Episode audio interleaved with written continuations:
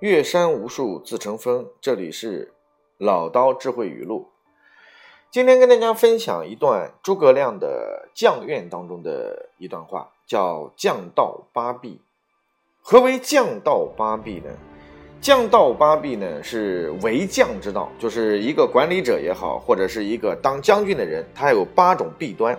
这八种弊端是哪哪八弊呢？叫贪得无厌、妒贤嫉能。性谄好佞，料比不自料，犹豫不自觉，荒淫于酒色，奸诈而自怯，狡言不以理。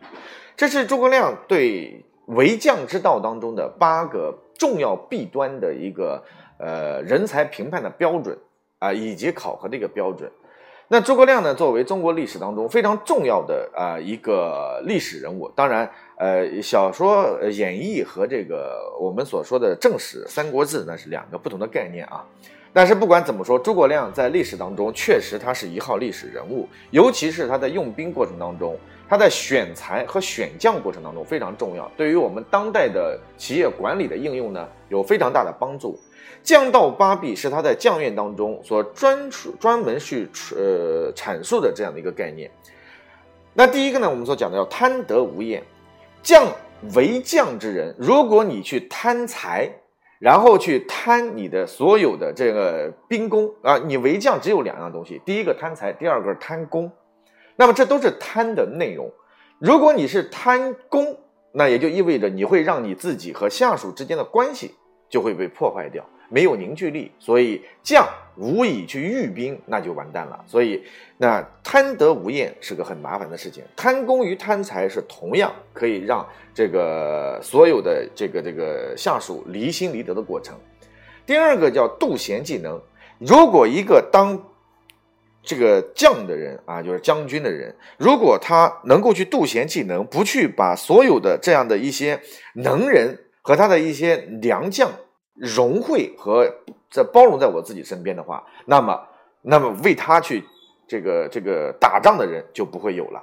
所以，为什么像这个刘备在位时期的时候，你看他能够吸引出这么多的一些优秀的人才啊？当然，这个关张二人不说，赵云、五虎上将啊，然后黄忠，还有这个啊马超，然后以及这个像这个凤雏啊、卧龙，这些其实就是因为他。正是因为他这个能够把很多的人汇集在身边，所以他能够三分天下。所以杜贤技能作为为将之道的，应该是非常麻烦的一件事情。第三个呢，叫做信谗好佞。什么叫信谗好佞？就是呃，叫亲啊亲小人远贤人啊。这个净那些拍马屁的呀，那些说好话的呀，然后经常是带他去唱歌、去夜总会的，哎，这种人他就相信。然后呢，对于那些坚硬之臣，哎，他就比较多。那有一些有能力的人就远离他而去，这不是一个为将之道。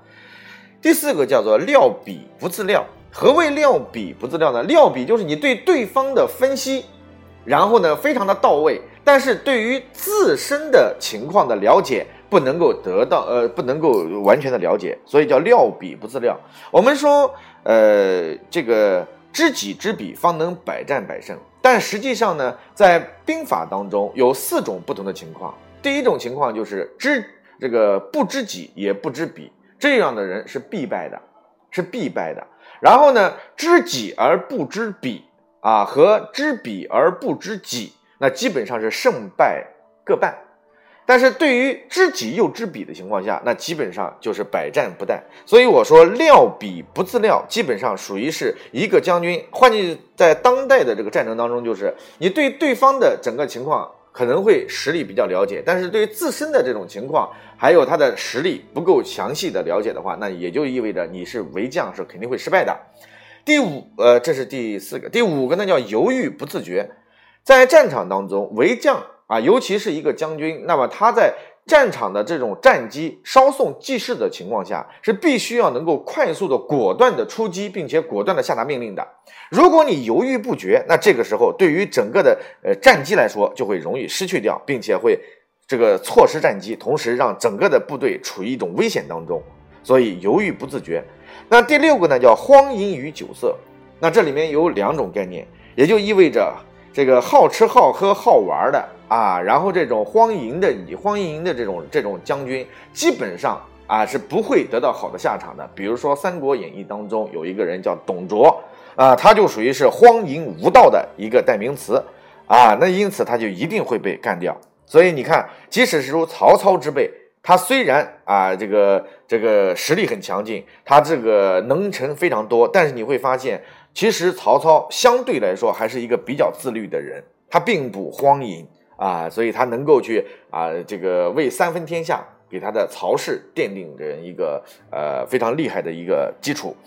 那么第第七个呢，叫奸诈而自怯，什么意思？就是这个当将军的人心胸非常的狭窄，然后呢，这个面临这个很多的能人的时候呢，有这种嫉贤妒能的小心小气小气肚肠，同时呢，然后又面对不。断的不同的这样的一个场合当中，内心当中会展示出一种害怕的感觉，叫奸诈而自怯。